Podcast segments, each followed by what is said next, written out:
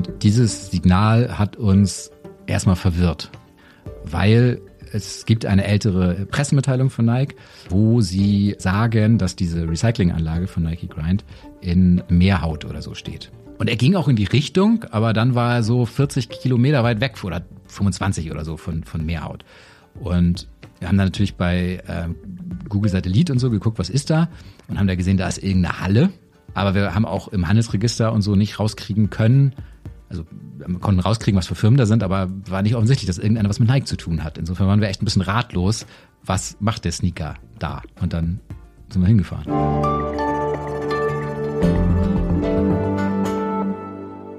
Liebe Hörerinnen und liebe Hörer, haben Sie sich schon mal gefragt, wo Ihre Turnschuhe, Ihre Sneaker landen, wenn Sie die in einem Laden einer Modekette oder eines Sportartikelherstellers in eine Recyclingbox stecken? Glaubt man den Herstellern, dann werden aus ihren alten Kleidungsstücken wieder neue. Nur ist es leider oft nicht so. Das hat ein Team um die Journalistinnen Arne Kunze, Felix Rohrbeck und Christian Salewski herausgefunden. Und wenn Sie diese Woche die Zeit lesen, dann erfahren Sie sogar, dass die drei auf ein düsteres Geheimnis gestoßen sind, das sie sich zu Beginn nicht hätten ausmalen können. Und ihr Weg dorthin liest sich wie ein ziemlicher Thriller. Einer der Autoren ist heute bei mir, Felix Rohrbeck. Felix ist investigativer Journalist, war früher lange bei der Zeit fest angestellt und hat dann das Rechercheunternehmen Flip gegründet. Und wenn Sie die Zeit schon lange lesen, dann kennen Sie ihn vermutlich. Er hat den Cum-Ex-Skandal mit aufgedeckt und er hat für die Zeit schon mal beschrieben, wie Superreiche ihr Schwarzgeld am Fiskus vorbeischleusen und im Ausland verstecken. Und das Besondere an seinen Recherchen ist, sie fangen am Schreibtisch an oder manchmal auch in der Kneipe.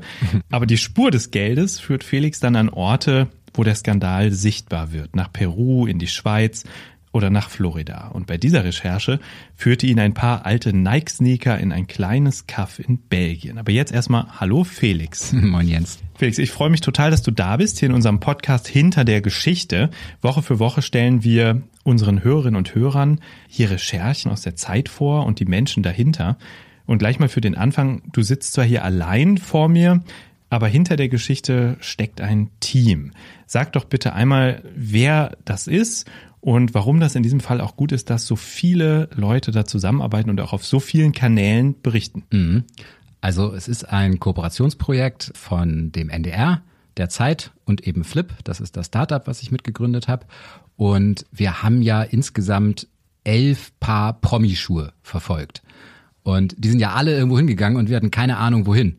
Das heißt, man muss elf Paar Schuhe verfolgen. Und das ist ganz schön aufwendig, weil manche sind sehr weit gereist, andere sind sehr schnell gestorben. Aber man muss ja jede einzelne Geschichte recherchieren. Und dafür braucht man einfach ganz viele tolle Journalisten. Super. Fangen wir mal ganz am Anfang an bei dem Artikel, den ihr in dieser Woche in der Zeit veröffentlicht habt. Da steht ein paar Sneaker von der Komikerin Caroline Kebekus. Wie seid ihr überhaupt an diese Sneaker gekommen? Ja, wir haben die Prominenten einfach gefragt, ob sie uns ihre alten Schuhe geben können. Das war schon ein bisschen Überwindung, weil es ja schon ein bisschen weirde Frage, ob man die alten Schuhe haben kann. Aber ich glaube, gerade weil die Frage so ein bisschen merkwürdig war, ist sie vielleicht auch durchgedrungen und die haben dann auch alle schon verstanden, dass dahinter ein ernstes Problem steht, nämlich dieser Fast Fashion Wahnsinn und Sneaker stehen da quasi symptomatisch für. Also schon krass, wie viel, also ich glaube, jeder Deutsche schmeißt im Durchschnitt fünf Paar Schuhe weg jedes Jahr und es summiert sich halt. Und genau, dann haben wir die angeschrieben und gefragt und die haben mitgemacht und dann haben die uns ihre Schuhe zum Teil persönlich vorbeigebracht, zum Teil haben sie sie geschickt und die von Caroline Kebekus, das waren so äh, Nikes, und die haben wir dann bei Nike in die Recyclingbox geschmissen. Aber bevor ihr die da reingeschmissen habt, habt ihr ja erstmal gebastelt. Was oh habt ja, ihr mit den Schuhen gemacht? Wir haben da GPS-Sender reingebaut in die Sohle. Und das klingt immer so einfach, ist aber nicht so einfach. Man stellt sich das immer so James Bond-mäßig, mini kleiner Sender und den kann man dann ewig lange um die Welt verfolgen. So ist es leider nicht. Diese Sender mit Batterie sind ziemlich groß, also wie so eine ah, wie so eine Kreditkarte, nur viel dicker. Und die müssen irgendwo rein in den Schuh. Und dann haben wir die Schuhe ausgefräst, also die Sohlen weggefräst. Das ist auch gar nicht so einfach. Schon da merkt man, dass das ganz schön zähes Material ist, was da drin ist. Dann haben wir mit so Diamantfräsgeräten da irgendwie die Schuhe zwei Tage lang ausgefräst und dann kommt der Sender da rein und dann macht man es wieder zu und dann sieht man auch nichts mehr davon. Mhm. Und dann habt ihr die abgegeben, in diesem Fall bei Nike. Warum, vielleicht noch einmal die Frage, warum überhaupt Sneaker? Warum habt ihr nicht weiß ich nicht, Kleider genommen oder irgendwelche Elektronikartikel? Warum Sneaker? Weil Sneaker also ich habe vorhin gerade noch mit ein paar Freunden drüber geredet und die meinten, sie haben so Lederschuhe, die tragen sie schon seit 15 Jahren und die halten eigentlich immer noch. Und bei Sneakern ist das selten so. Ich weiß nicht, wie es dir geht, aber ich habe sogar heute Nikes an. Die habe ich vielleicht ein Jahr, anderthalb und die sind schon wieder ganz schön durch. Also Sneaker sind schon so ein bisschen Wegwerfware und es kommen ja auch ständig neue Kollektionen auf den Markt. Und das verführt natürlich dazu, immer neue zu kaufen. Es gibt ja auch so Sneaker-Heads, die haben dann irgendwie 10, 20 Paar Schuhe. Das heißt, Sneaker sind für uns so ein Sinnbild für dieses Fast-Fashion-Geschäftsmodell, ganz viel Zeugs produzieren, was dann auch irgendwann weggeschmissen wird. Und es sind 1,4 Milliarden Paare pro Jahr, wenn ich das richtig eurem Artikel entnommen habe. Also unglaublich viele. So viele werden hergestellt ja. und irgendwann natürlich auch wieder weggeschmissen. Ja. Und was ist das Versprechen, das euch Nike gegeben hat, als ihr diese Schuhe in die Box geworfen habt, diese Schuhe von Caroline Kebekus? Was habt ihr erwartet und was wollte Nike eigentlich damit anstellen? Na, auf der Box steht drauf, recyceln äh, sie ihre Schuhe und darunter steht dann sinngemäß, dass sie aus den Schuhen, äh, aus den, ja, genau, aus den alten Schuhen neue tolle Produkte machen. Also zum Beispiel neue Schuhe oder Sportplatzbelege und man sieht in dem Shop auch so ein paar Nikes, die haben so gesprenkelte Sohlen. Und das sind Nike-Schuhe, wo dieses Nike Grind, so nennen sie das. Also das, ja, wie soll man sagen, so, das, die, das Nike Grind ist halt das, was aus den geschredderten Schuhen entsteht. Mhm. Und das sieht man da, dass das auch in neuen Schuhen in der Sohle verarbeitet wird. Aha, und das heißt, ihr habt die da abgegeben und habt euch dann erstmal an den Rechner gesetzt und geguckt, was mit dem GPS-Empfänger. Oder wie muss man sich das vorstellen? Also habt ihr irgendwie eine Software entwickelt, um das zu, zu sehen, wo der Schuh gerade ist, die euch Alarm schlägt, oder musste jemand aus eurem Team die ganze Zeit davor sitzen und immer gucken, ah, passiert nichts oder passiert doch was? Also wir haben da, wir von Flip haben zusammengearbeitet mit Viamon, so heißt so eine Firma, die tracken eigentlich was ganz anderes, nämlich Solaranlagen. Mhm. Äh, und Solaranlagen werden nämlich auch oft in der Wüste einfach geklaut. Und deswegen bauen die da Tracker rein, sodass man sie nicht die ganze Zeit bewachen muss. Und die sind aber so, sind so verrückte Nerds und die hatten Bock, mit uns Sneaker zu jagen. Und auf deren Software konnten wir zurückgreifen. Und das musst du dir so vorstellen, dass die, dass man sie zu, so einstellt, so haben wir sie am Anfang eingestellt, dass sie jeden Tag morgens um 8 Uhr haben wir, glaube ich, gesagt, einmal versuchen, uns ein Signal zu schicken. Und dann schalten wir um Punkt 8 immer den Rechner ein und dann gucken wir, wer hat tatsächlich ein Signal geschickt und von wo. Und wie war das in diesem Fall? Also ihr habt dann das erste Signal, das nicht von dem Standort kam. Wo kam das her? Wie habt ihr das bemerkt und was habt ihr versucht daraus zu folgern? Also die ersten Signale kamen so ein bisschen aus Hamburg. Da war irgendwie klar, jetzt wird er durch die Gegend gefahren. Und dann kam relativ schnell, ich glaube so nach knapp zwei Wochen, auch ein Signal aus Belgien. Und dieses Signal hat uns erstmal verwirrt, weil es gibt eine ältere Pressemitteilung von Nike, wo sie sagen, dass diese Recyclinganlage von Nike Grind in Meerhaut oder so steht. Und dann haben wir gedacht, okay, dann wird er wahrscheinlich da landen. Und er ging auch in die Richtung, aber dann war er so 40 Kilometer weit weg oder 25 oder so von, von Meerhaut. Und wir haben dann natürlich bei äh, Google Satellit und so geguckt, was ist da? Und haben da gesehen, da ist irgendeine Halle. Aber wir haben auch im Handelsregister und so nicht rauskriegen können, also wir konnten rauskriegen, was für Firmen da sind, aber war nicht offensichtlich, dass irgendeiner was mit Nike zu tun hat. Insofern waren wir echt ein bisschen ratlos. Was macht der Sneaker da? Und dann sind wir hingefahren. Und ihr seid hingefahren und habt was vorgefunden? Eine Halle. Wir konnten rauf aufs Gelände und da waren dann ein paar Türen offen dieser Halle, weil es ein sehr heißer Tag war und die da gelüftet haben. Und dann konnten wir in diese Halle hineingucken und haben wir erstmal gesehen, okay, hier passiert ja tatsächlich irgendwas mit Schuhen. Und dann ist uns irgendwann aufgefallen, aber krass, die sehen ja alle niegelnagel neu aus. Wie kann das sein, dass hier niegelnagel neue Schuhe geschreddert werden? Und dann kam auch irgendwann, haben sie uns natürlich gesehen und dann kam so ein Arbeiter da raus und der hat dann seinen Vorgesetzten geholt und die waren auch total nett. Die sind keine Mitarbeiter von Nike selbst, sondern von so einem kleinen Verein, der das Schreddern quasi für Nike erledigt und haben die dann auch gefragt, aber sind das jetzt alte oder neue Schuhe? Und dann hat er gesagt, vor allem neue, auch ein paar alte, aber vor allem neue. Was macht das mit einem als Journalist, wenn man das plötzlich so erlebt und sieht? Wie habt ihr das rekapituliert? Hattet ihr so eine kleine Sendezentrale im Auto? Habt ihr das gleich aufgeschrieben, gleich verarbeitet? Oder also wie habt ihr das als Team reflektiert? Also wir waren in dem Moment wirklich baff. Also es gibt ja so Recherchen, da hat man so eine Idee, was dabei rauskommen könnte. wir hatten eher die Idee, naja, vielleicht, keine Ahnung, sind die doch irgendwo anders gelandet und nicht bei Nike, aber auf die Idee zu kommen, dass da tatsächlich eine Schredderfabrik ist, aber dass da vor allem neue Schuhe geschreddert werden, da wäre ich im Leben nicht drauf gekommen. Und ich weiß, dass ja, wir das dann da sofort vor Ort bemerkt haben und irgendwie ganz aufgeregt waren und dann auch irgendwie, ja, spontan situativ entschieden haben, den Typ das auch gleich zu fragen. Und ja, dann sind wir da irgendwann ähm, runter vom Gelände und dann haben wir sofort einen Aufsager fürs Fernsehen gemacht und erzählt, was wir da gesehen haben, weil das auch immer am authentischsten kommt, wenn man das direkt dann erzählt, wenn man es gerade ähm, selber erfahren hat. Ah ja, interessant. Das äh, ist insofern auch interessant, weil ihr ja nicht unmittelbar berichtet habt, sondern ihr habt erstmal weiter recherchiert und ich will jetzt gar nicht zu viel verraten, weil ich glaube, das ist was, was man in der Geschichte auch nochmal nachlesen sollte. Das Spannende daran ist natürlich einmal das Ergebnis, aber vor allem auch der Weg, den ihr dann gegangen seid und was ihr noch unternommen habt, um nachzuweisen, dass das wirklich echte Schuhe, äh, neue Schuhe sind, die da vernichtet werden. Da will ich nicht zu viel spoilern. Was man aber, glaube ich, guten Gewissen spoilern kann, ist, dass da, dass am Ende eben rauskommt, ja, es werden nicht nur diese alten Schuhe geschreddert von Caroline Kebekus, sondern eben auch neue Schuhe. Und Vielleicht muss man der Vollständigkeit jetzt einmal sagen, was eigentlich Nike dazu sagt. Ihr habt ja mit denen gesprochen und die konfrontiert mit dem Ergebnis. Wie erklären die das? Ja, also man muss erstmal sagen, dass wir unglaublich oft bei Nike angefragt haben. Nike sagt man, glaube ich, ne? habe ich heute gelernt. Ich oh Gott. Nike, was ja. heißt Nike? Und die uns die ganze Zeit ausweichende Antworten gegeben haben. Also am Anfang wollten wir einfach wissen, wo ist die Fabrik. So, dann haben sie uns zwar geantwortet, aber nur gesagt, alle, alle Informationen sind auf der Nachhaltigkeitsseite. Aber da stand nicht, wo die Fabrik ist.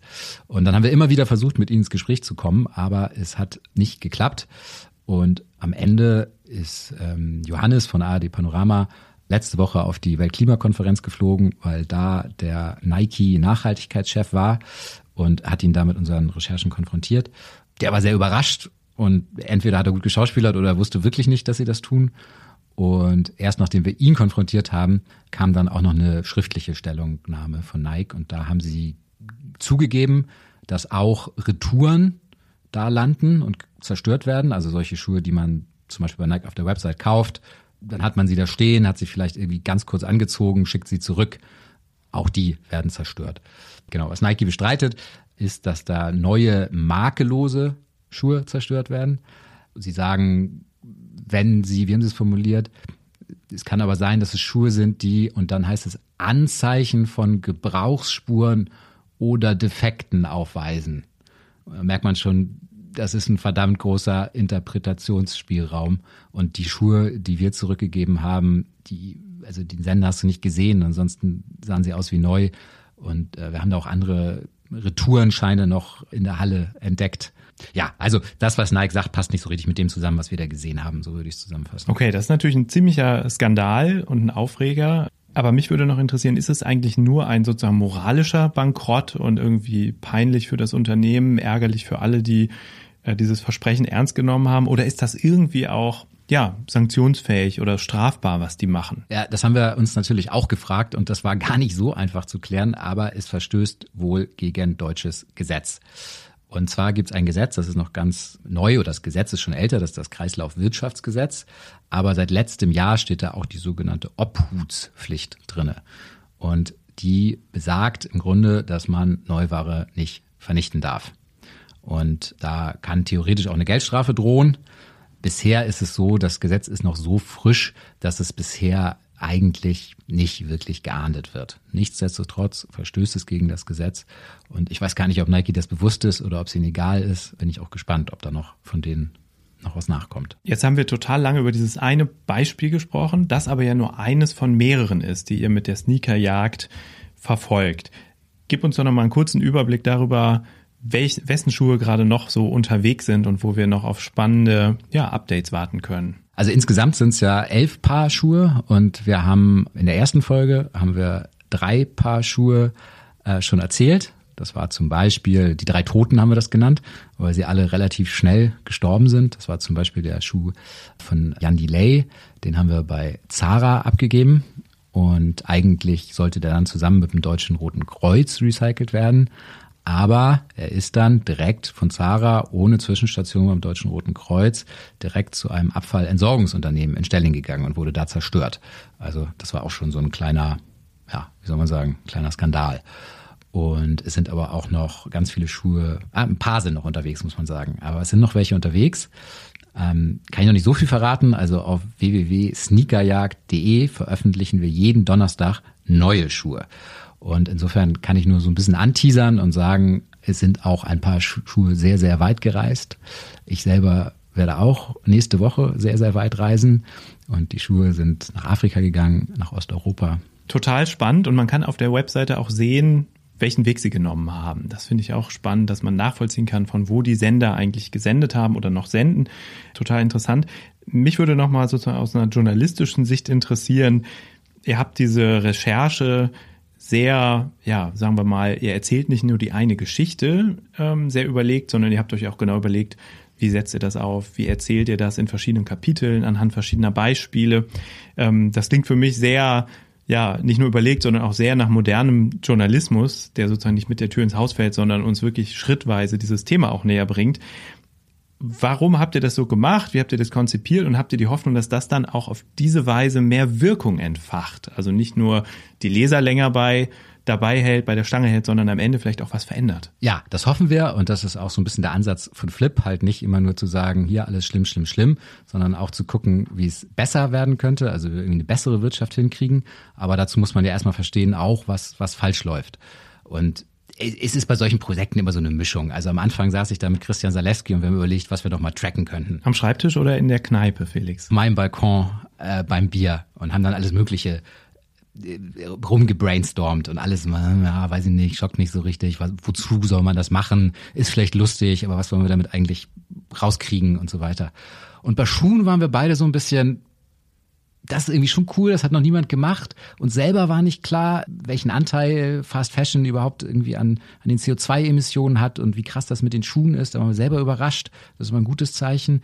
Dann haben wir gecheckt, geht's überhaupt? Und dann kam irgendwann, ich weiß nicht mehr, ich glaube, die kam von Christian Zalewski die Idee, wäre doch geil, wenn wir Schuhe von Promis nehmen und das Thema mal so richtig groß machen. Weil ich habe das Gefühl, so ein bisschen wissen das alle. Irgendwie ist es nicht toll, sich ständig neue Kleidung zu kaufen, aber man vergisst es wieder schnell. Und gerade so in der Zielgruppe der Sneakerträger, glaube ich, haben sich viele Menschen noch nicht wirklich damit beschäftigt. So, wie erreicht man solche Leute, die man sonst vielleicht nicht erreicht? Da helfen die Promis eben. Und ähm, deswegen haben wir uns dazu entschieden, das zu machen. Und die hatten auch alle Bock drauf. Aber das bedeutet ja eher, wie erreichen wir Leserinnen und Leser oder Hörerinnen und Hörer, die sich sozusagen damit sonst nicht so beschäftigen würden. Aber die Frage der Wirkung bezieht sich ja auch darauf, was die Unternehmen vielleicht in Zukunft anders machen können, sollen oder auch müssen. Also habt ihr die Hoffnung, dass das auch, ja, sagen wir mal, Eingang in irgendwelche politischen Debatten findet oder sich übersetzt in neue Regulierung oder einfach nur in Anwendung bestehender Regulierung? Total. Also die, die, die Hoffnung haben wir auf jeden Fall, zumindest als Flip wollen wir auch an dem Thema dranbleiben. Und es gibt zum Beispiel jetzt schon eine große Diskussion um das Thema Herstellerverantwortung. Und das ist, glaube ich, ein ganz wichtiges Thema, weil im Moment ist es so, dass Nike ein paar hundert Millionen Schuhe im Jahr produziert und für die Entsorgung dieser Schuhe einfach nicht verantwortlich ist. Und das geht so auf Dauer nicht. Und deswegen machen sie sich auch so wenig Gedanken drüber, wie man diese Schuhe so konzipieren könnte, dass sie vielleicht am Ende äh, recycle, wirklich recycelbar sind ähm, und nicht aus 40 verschiedenen Komponenten bestehen, die man gar nicht mehr auseinander bekommt.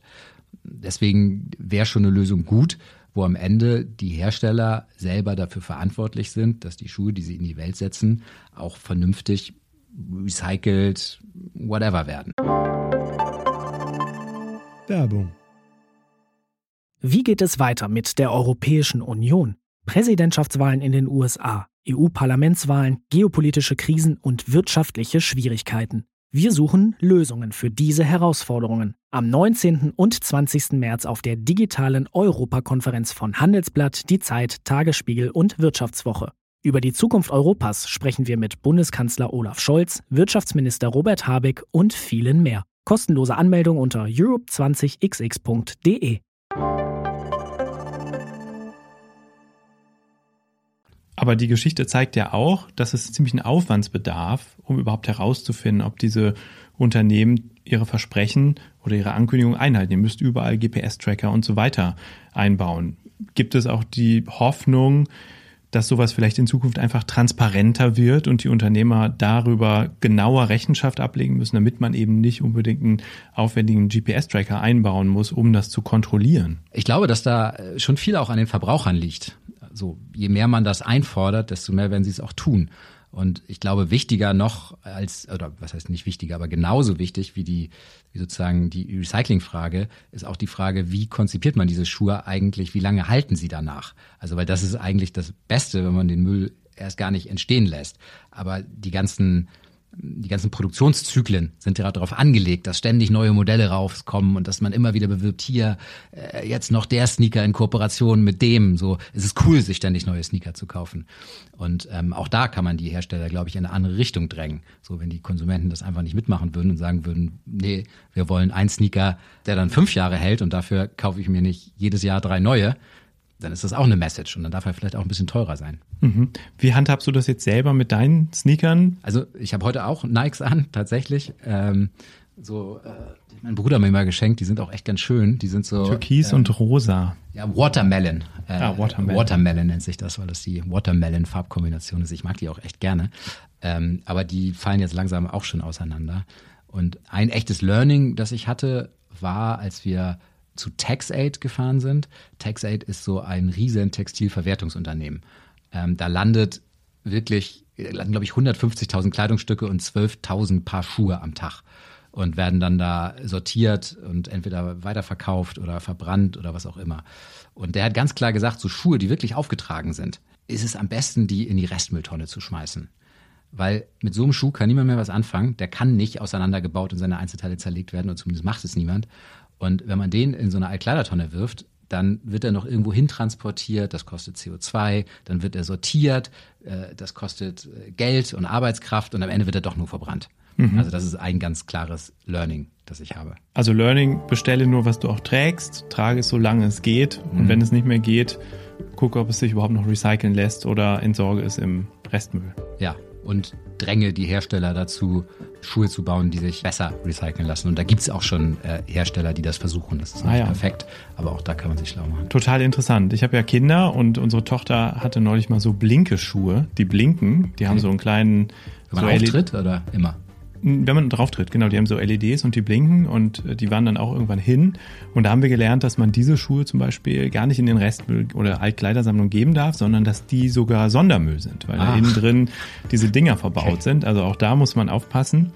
Also ja, freue mich sehr, dass wir am Schluss noch ein bisschen nutzwertig geworden sind. Ich bin total gespannt, wie eure Geschichten weitergehen und wie wir darin auch äh, davon auch in der Zeit und auf Zeit Online lesen werden und das auf sneakerjagd.de verfolgen können, wo die Schuhe gerade unterwegs sind. Schön, dass du da warst, lieber Felix. Vielen Dank für deine Zeit. Sehr gerne. Und Ihnen, liebe Hörerinnen und Hörer, danke fürs Zuhören. Ein Dank auch an Jampir Aguiar Duraniona, der für den Schnitt verantwortlich ist. Und wenn Sie noch weitere Folgen hören wollen, ältere Folgen oder zukünftige Folgen, dann finden Sie die unter www.freunde.zeit.de. Vielen Dank fürs Zuhören und bis dahin. Tschüss.